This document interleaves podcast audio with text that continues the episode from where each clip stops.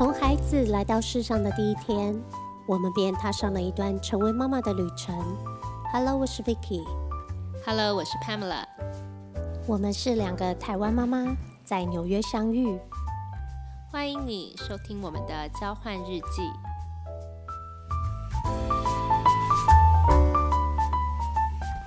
Hello，帕梅拉，还有新年人继续收听我们节目的朋友们，新年快乐，恭喜发财！祝大家龙年行大运。现在大家应该是在买年菜的路上啊，或者在大扫除吧。嗯今天我们纽约妈妈的交换日记要走轻松路线，大家可以带着愉快的心情啊，进行耳朵的小旅行，一起到大城市纽约、东京和伦敦走走。是啊，不管有没有来过这几个城市，或者是可能之后过年啊、暑假要来这些地方玩，或者是过几年孩子大了要到国外读书，都可以来听听看这一集哦。啊，这些看看来听听看这些城市最近的样貌是如何。嗯，我们今天要来聊聊一定的嘛，我们住的纽约，当然也有在美国二十年的帕梅拉来分享好多好吃好玩，还有纪念意义的景点哦。还有台湾人超喜欢、超熟悉的东京嘛，和我在了呃圣诞节刚去的 London，也是以前读书的城市。啊，我对伦敦的印象是好多年前了，所以你可以帮我复习一下。嗯，我上次去东京也是二零一七了，你去年也是差不多 Christmas 前嘛，对去去的，那也来更新一下东京最新资讯给我们。好啊，那我们今天的交换日记就来做交换旅游情报吧。那就先从我们居住的地方纽约开始。嗯，先说说看啊，你哎，你搬刚搬来纽约的时候，对这城市第一印象怎样？刚搬来纽约前呢、我先在美国的南方住了五年多，步调明显就慢很多。那来到纽约，第一感觉是，哦，这个城市好匆忙哦，每个人都走路超快的，然后大部分人都很没有耐心。嗯，我一直以来都是听人家跟我说，哎，纽约真的好棒哦，什么都有。那当然，年纪小的时候就会对纽约有个幻想啊，幻想觉得啊以后要去那里读书什么的。可是到三十岁，其实才第一次到纽约，而且那时候圣诞节前呐、我觉得超冷的。我从台湾穿来的外套、靴子一点都不保暖，所以我第二天就买新的外套跟雪靴。啊，纽约真的算是一个四季分明的城市哦，这一点和台湾还蛮不一样的。就这里春天有樱花，夏天有热浪，秋天有枫杏枫红啊，银杏红红黄黄的很浪漫。到了冬天，当然也会有漫天飞雪的时节哦。那不同的季节很不一样的体验，所以旅行的准备也会不太一样。嗯，有一点你可能可以可以帮我回答一下，就是我很超佩服，我超佩服当地人。因为像我是冬天的时候很冷，我里面一定要有一套那保暖的那个发热衣裤哦。嗯。可是你坐地铁的时候或坐火车的时候啊，像我就一定要把外套脱掉。可是我看旁边人都没有脱，我不脱我都快窒息嘞。嗯，为什么是？因为这里大家大外套底下真的都只有穿一两件，不会穿很多，真的没有什么人在穿卫生衣这种东西。OK，像上次我爸妈来，他们就有一次我帮他我爸稍微数一下，他同时间包括背心外套穿了六件在身上，因为他真的很怕冷。我是觉得有点夸张啦。那在这里大家真的都不会这样穿了，因为室内外的温差很大，所以大家在外套底下，老实说，可能保暖穿的不多，但是保暖的秘诀是什么呢？就是手套、帽子和围巾，因为其实只要头部、脖子还有四肢有保暖好，其实就比较不会那么冷哦。嗯，我本来就觉得住在纽约的人在气候啊交通方面真的很吃苦耐劳哦。必须承认，我在亚洲，尤其是新加坡啊，就我被小城市的那种便利性宠坏啦。如果像你啊，在这里那么久，如果你要介绍啊这个城市给给给游客嘛，或者是给朋友嘛、家人，最令人吸引的地方啊，你会怎么介绍？嗯，首先我会想说，嗯，我觉得纽约是很独特的一点是，它是美国应该是唯一一个不夜城哦。因为美国其他地方其实不太像亚洲那样，亚洲有很多店都开很晚，甚至还有夜市啊、二十四小时 Seven Eleven 这种东西。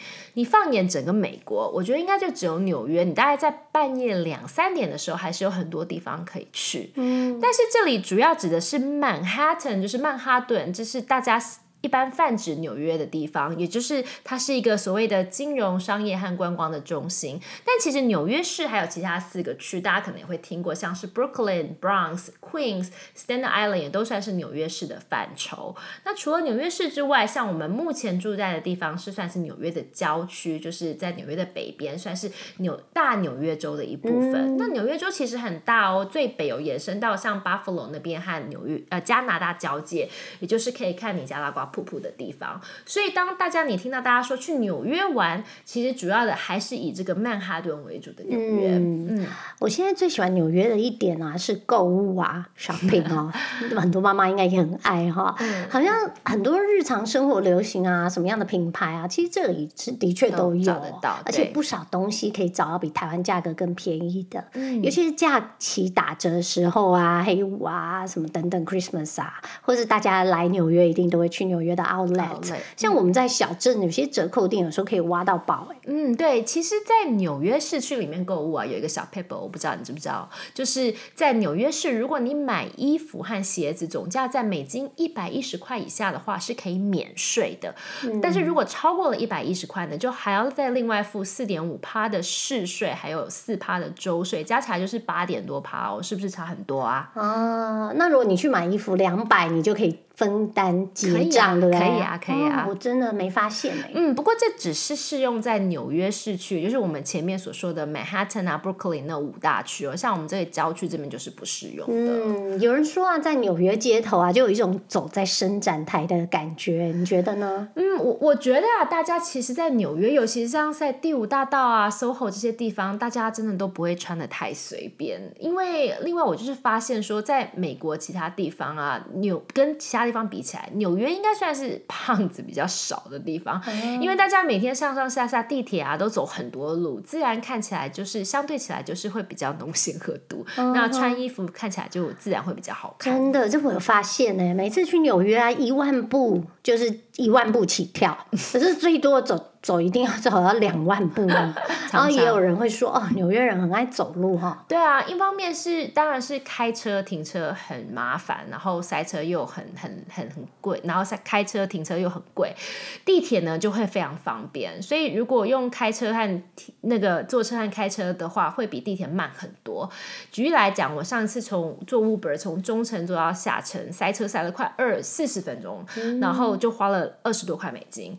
那回来的时候呢？我就坐地铁，只花了两块半美金，就不到十分钟就到了。嗯，说那个停车哈，那个就你刚刚说这个交通费真的差蛮多。停车的话，我记得我们最近一次去停，好像六个小时，差不多美金五十。对，就是台币，我们抓个大概一千五哦。对，真的差很多。所以我到搬到纽约的第一个礼拜，我买给我自己的第一个东西就是一双好穿好走的平底鞋啊。所以第一个建议来纽约玩哦，行李箱很重要的东西就是一双好走的鞋。没错，我觉得你只要来的季节对哈，时间对，我几乎没有听过任何人不喜欢在纽约走路的，因为每一个街区其实都不太一样，有不同的特色。你走在路上一点也不会无聊，走一走就会看到常常在。店里面看到的一些场景啊，然后会经过各国的美食，然后街道上的橱窗的摆饰都会不同的节庆就不太一样。那如果有的时候你幸运的话，还会撞见大明星在路上遛狗，或者是有些剧组在拍戏。嗯，我觉得我今天好像纽约的游客，我来说说我去过的地方，你帮我听听，我还有哪些漏掉没去过的博物馆的部分呢？我去过大都会博物馆，嗯，呃，MoMA，嗯，古根汉。还有无畏号博物馆，看航空母舰和潜水艇哦。还有自然历史博物馆，这些都是很棒的行程哦，不错不错。如果有小孩的话，我觉得他们肯定会很喜欢 Ice Cream Museum。像我儿子去年暑假的时候就去了两次，然后最近还有一个比较新的是 Balloon Museum，听说也很热门。哦，就冰淇淋跟气球博物馆，感觉小孩都会很喜欢。没错没错。那这些博物博物馆所有的博物馆里面，你最喜欢哪一间？嗯，这其实很难选诶。我我最近觉得哦这个自然历史博物馆很不错，就是你有看过那个电影《圣诞夜惊魂》里面那个？我以前第一次去的时候，觉得里面的动物都假的啊，小孩怎么会喜欢？后来我发现，哎，其实小小孩都很喜欢，你知道为什么？因为那些他都做的很像真的，然后它的 size 也是跟真实的很像，然后重点是那些动物都不会动，所以小孩反而能够很近的距离看得很仔细。尤其是如果家里有喜欢恐龙的小朋友，我是真的非常喜欢这，的非常推荐这里，因为里面的恐龙的种类啊、细节啊，真的蛮厉害的，可以逛超久。像我去年我七岁的侄子来暑假来的时候，在里面逛就超开心，都不想走。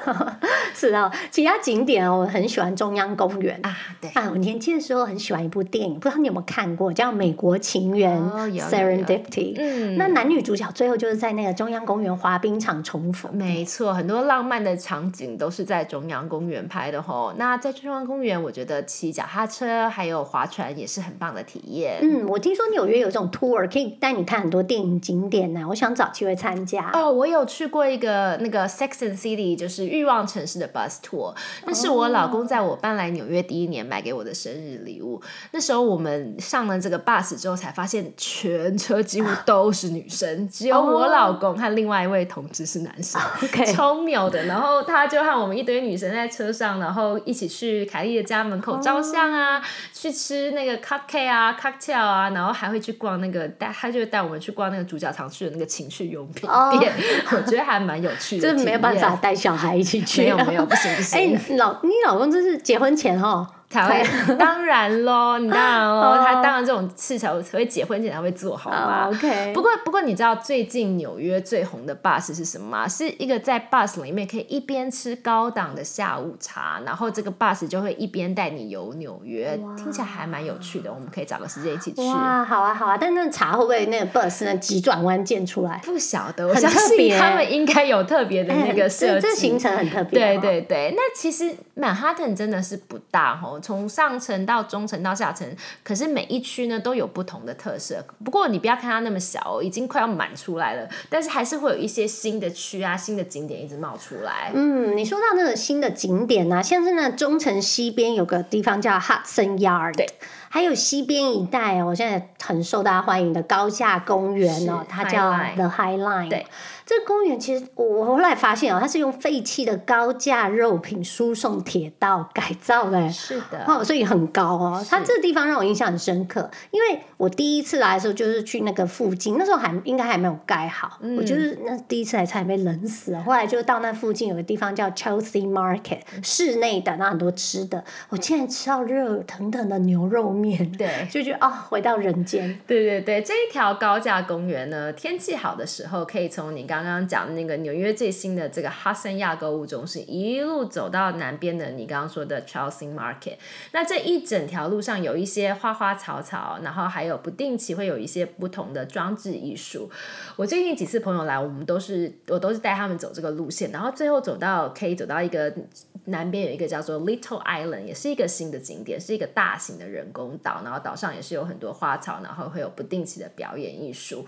哦，不过还有就是我们刚刚提到这个 Highline Park，还有这个 Little Island 也都是免费的哦。哇，免费景点，赶快记下来哦。那还有自由女神，对不对？一定要去看哦。我看过两次，都是也是参加当地的 tour。一种是可以登上那个他们叫爱丽丝岛，就自由女神的那个岛。岛。还有一种是就坐船看绕一圈的。哦，你知道我其实搬来纽约这么多年，我都没有上去过吗？哦，是吗？因为我以前上班的地方有一阵子就是在那下。城附近，每天就是稍微可以远远的看到她那个自由女神这样。不过，如果大家只想要坐船远眺，没有要上这个。爱丽丝岛近距离去看的话，可以考虑去坐 Stanley Island 的 ferry 哦。这个这个船呢，是也是可以，就是一般人都可以免费搭乘的。哇，你二十年没有白住了，你都知道很多免费的行程呢。对啊。我们家小朋那个孩子啊，小学五年级有一次很有趣的那个，他们上课在聊祖先啊。好，所以户外教学就是去那个爱丽丝岛。哦，为什么？因为在一八九二年到一九五四年间啊，就。电影出电影场景也常出现，就是移民管理局嘛，所以很多那个移民啊，都要现在你要踏上美国土地之前，你要先来身体检查，然后移民官会问你一些问题，就是在这个岛，对。然后后来呃，小朋友在学校有学到，就是说，哎，你可以到美国网站找找自己的祖先，当年有没有通过爱丽丝岛到美国？他就有回来问我，我说没有，我们是到台湾。不过这个真的蛮有趣，我真的不知道，大家可以知道有这个历史这个简介对啊，不过我们都查不到我们的祖先，也是。对啊，那聊到纽约啊，就不能不说到美食哦。哦，这说到这个，你是我认识的朋友里面最符合美食家等级的人选。没有没有，美食家我是不敢说，但是我是真的很关注美食动态，这是我 我老公生活中快乐成员。不过纽约真的是什么美食你都可以找得到，而且每隔一阵子就会有一些新的冒出来。永远都不会无聊。我老公以前都常说，在纽约逛就不同的餐厅，很像 Adult Disneyland 这样子。那如果大家有兴趣，我们可以有一集一整集来专门聊纽约的美食。这一定要的。说到吃的啊，有件事也是他很好奇的，就纽约吃东西的物价，还有小费这个部分啊，都是常有朋友来就说，哎，这小费你到底要怎么付？哦，对对对，这真的是很多第一次来美国或者是纽约，就是大家比较不适应的地方。哦，我超不适应的，而尤其啊，疫情后去那个 city 里面吃饭啊，真的有点吓到，小费起跳也涨价了。是以前呢，大部分都是十五 percent 起跳，现在其实很多地方都会要求十八 percent 甚至二十 percent 了。你有看过最高的吗？嗯，二十五 percent 我都有看过。那你怎么看美国小费文化这件事啊？我我觉得这一件事还蛮见仁见智。一开始我来的时候也是不是很习惯，但是这里餐厅的文化就是这样，就是当你知道有很多在餐厅里的这个侍者，就是 waiter，他们的薪水有很大部分的比重就是来自小费。那有些人是真的也是蛮热情，在服务的时候，你就会比较有意愿去，也比较能够理解这件事。但老实说啦，如果你碰到那种臭脸服务生，然后动作很慢啊，然后你还是要被要求给小费，你就会觉得其实真的超不合理的。那我问你啊，就是就是说习惯这个小费文化，或者是甚至拥抱这个小费文化的人呐，不不一定是美国人嘛，可能住在这里很久的人，是他们到世界各地是不是比较容易会？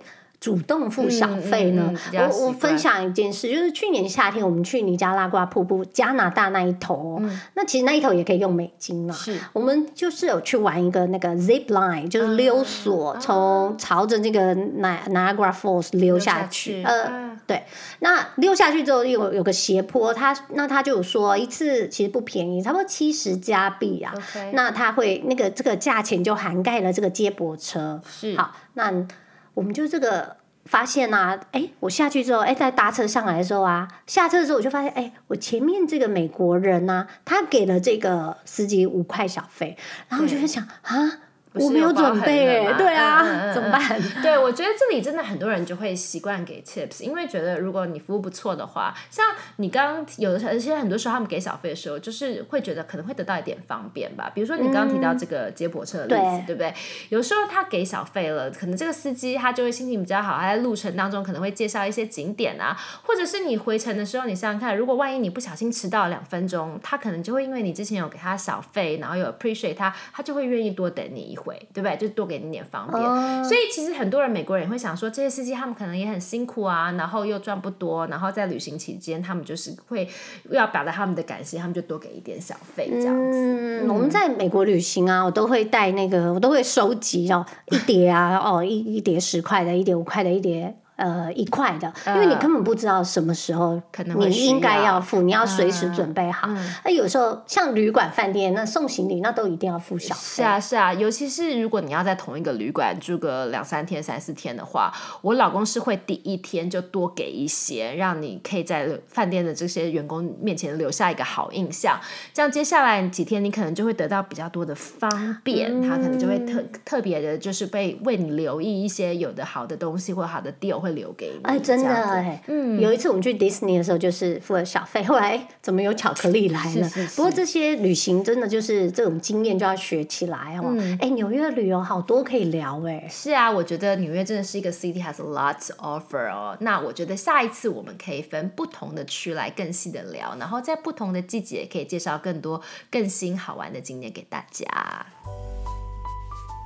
接下来我们来聊聊东京哦，哎，这应该是台湾人的最爱之一，我自己也很喜欢呢。哎，我听说今年过年啊，如果太晚订机票，一位难求。哎，我上次我刚刚说嘛，二零一七那圣诞节的时候去哦，觉得超美嘞。以后退休应该给一年呐，期待啦，期待啊 哈，许愿一年去住东京 Airbnb 啊，一个月啊，因为日本啊，在文化啊、食物上面，还有基本日语，对台湾人来说都蛮熟悉的。没错，我觉得台湾在很多方面应该就是有受到。日本文化的影响，那又是一个离台湾很近的地点哦。尤其自从松山可以直飞羽田之后，好快哦。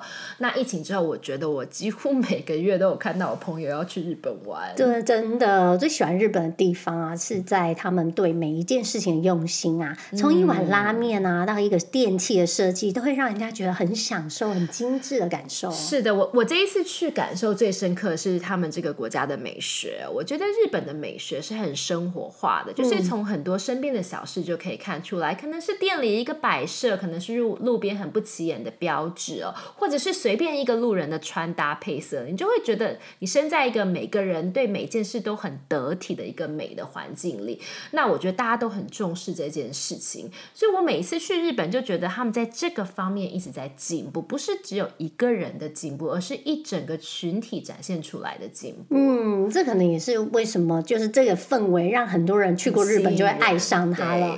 哎，你这是在东京的行程和我们分享一下，因为我知道很多人过年也要去哦。那我看你从羽田机场就直接搭电车到市区，很快哦。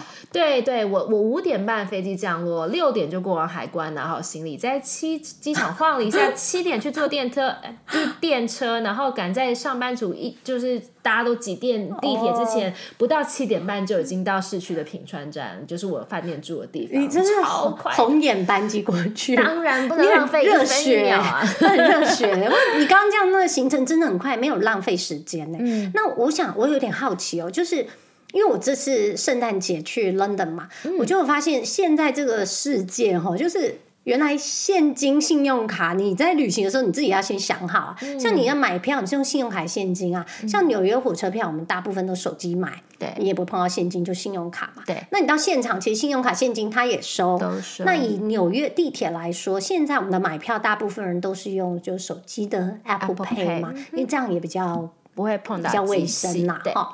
那我这样问，就我刚刚说的，因为 London 很多地方不收现金哎。哦，对。那日本的话，就是有一个 Sweet 卡，就是台湾都称西瓜卡。我想很多台湾人都知道，这个储值卡很方便，所有的交通工具，几乎电车啊，那个新干线各方面都可以用这个。那我还没有到东京之前，我朋友就跟我讲说，你可以先上网买好这个卡，它是一个虚拟的，它也有实体的，但是你现在就是买这种虚拟的储值卡，买好之后就直接加入手机的。这个 wallet，这个你钱包里面，你到东京各种电车，还有甚至是有些商店、便利店都可以用这个来付。其实和台湾的那个悠游卡的概念，我觉得是差不多的。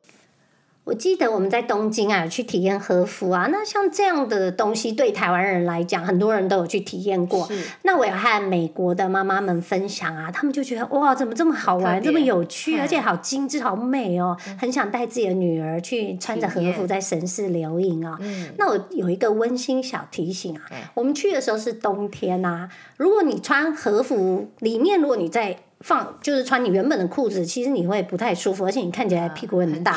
对啊，我建议一定要带发热衣裤在里面。哎，我今天已经讲发热衣裤两次，真的很需要这个。对，也配哦。我们那一次去啊，有其他爸爸就没有带发热裤，那你可以想象他下半身有多冷吗？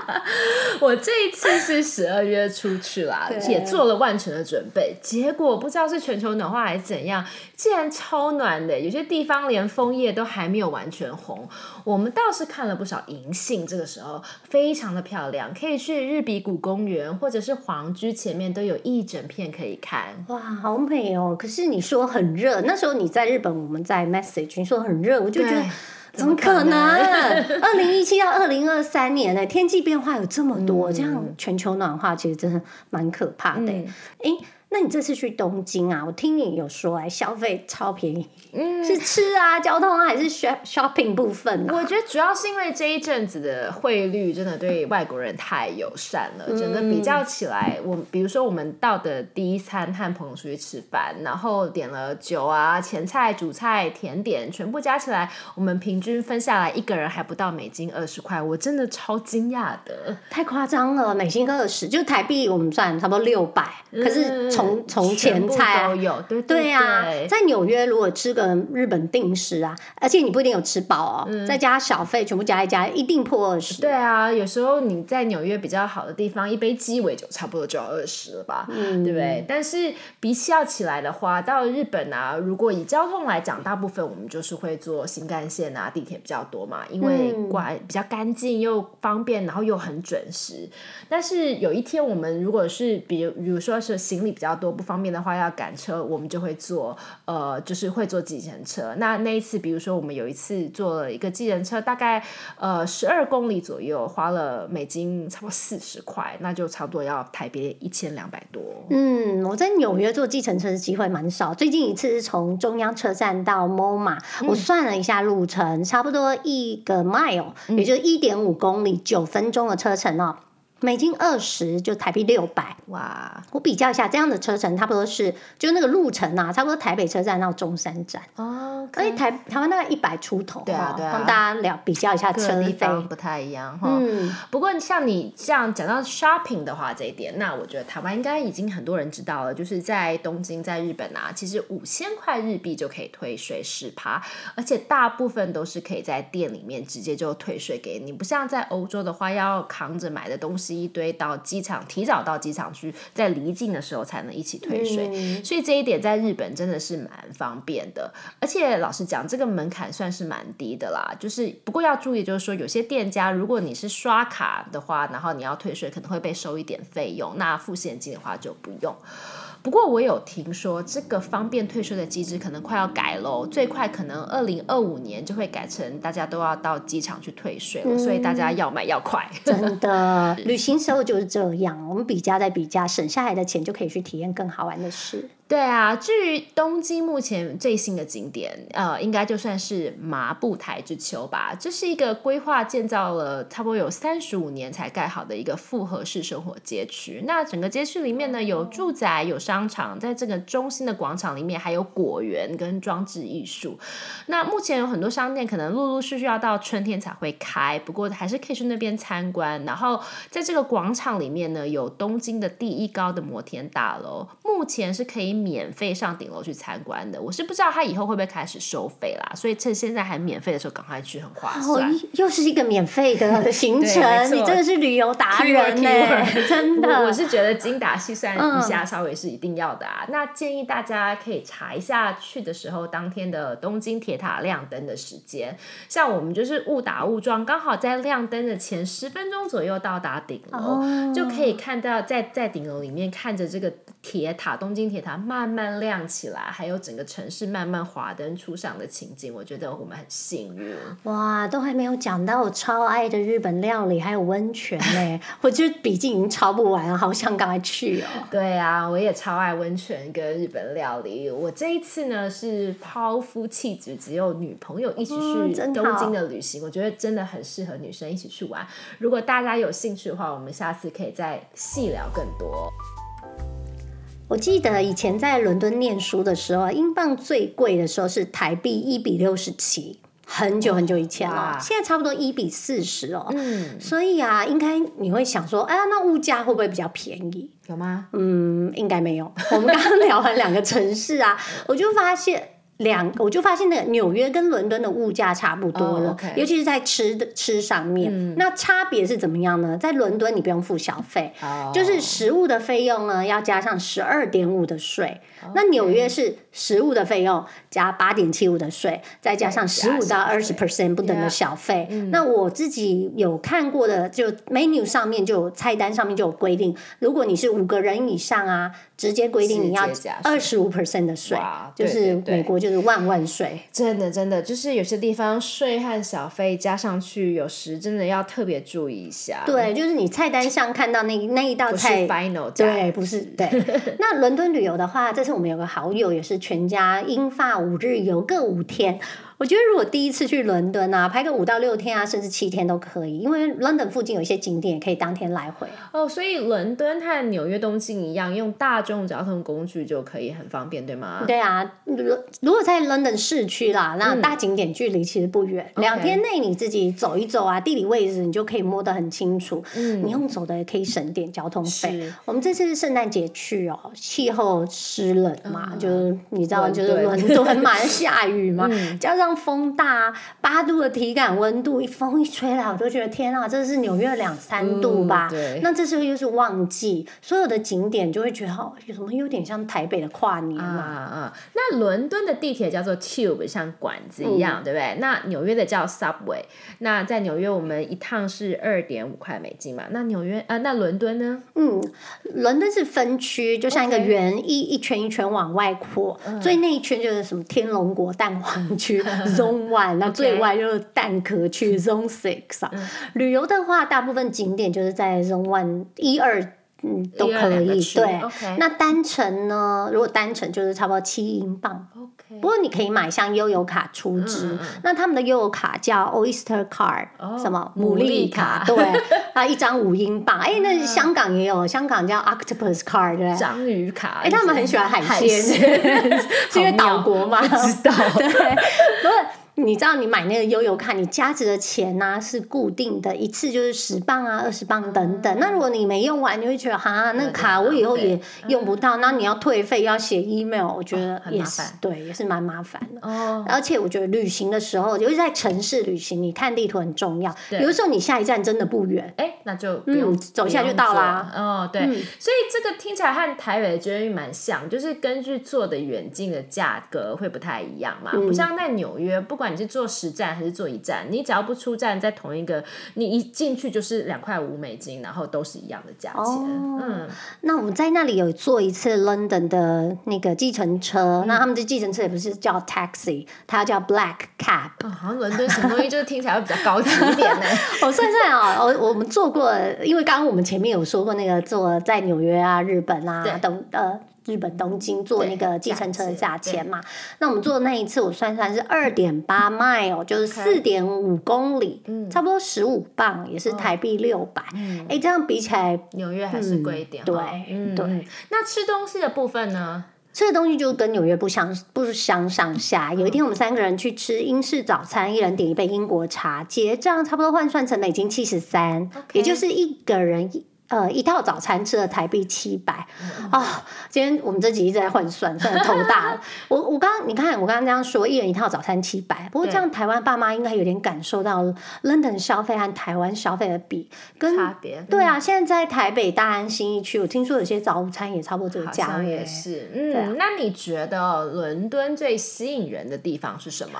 嗯，最吸引我的部分应该是很多河岸边的景点哦。啊，那最主要大景点，我有一个 list 给你哦。好好，就是像大笨钟啊，大家很熟悉的伦敦眼嗯。呐、那还有一些西敏寺、伦敦塔桥、伦敦塔。还有可能台湾人我不知道有没有听过圣保罗大教堂、对菠萝市场，其实这些主要景点就这几个都在河岸边。嗯那我都觉得啊，有那个河流流过的城市啊，就很有生命力耶。就你不觉得光在河岸边的街灯下坐着或散步都很浪漫吗？嗯，对我最喜欢城市有靠河或靠海了，因为我觉得靠虽然靠水边冬天是会比较冷啦，但是如果你平常不用跑太远，就可以嗯走走到水边，然后看到水是真的蛮疗愈的。像我以前在纽约的第一个工作就是在下城靠近水边，那时候中午的时候会和同事买个简单的午餐，就坐在岸边，一边远远的看自由女神，一边讨论下午工作的汇报，这样子，我觉得算是一个忙忙里忙里偷闲，然后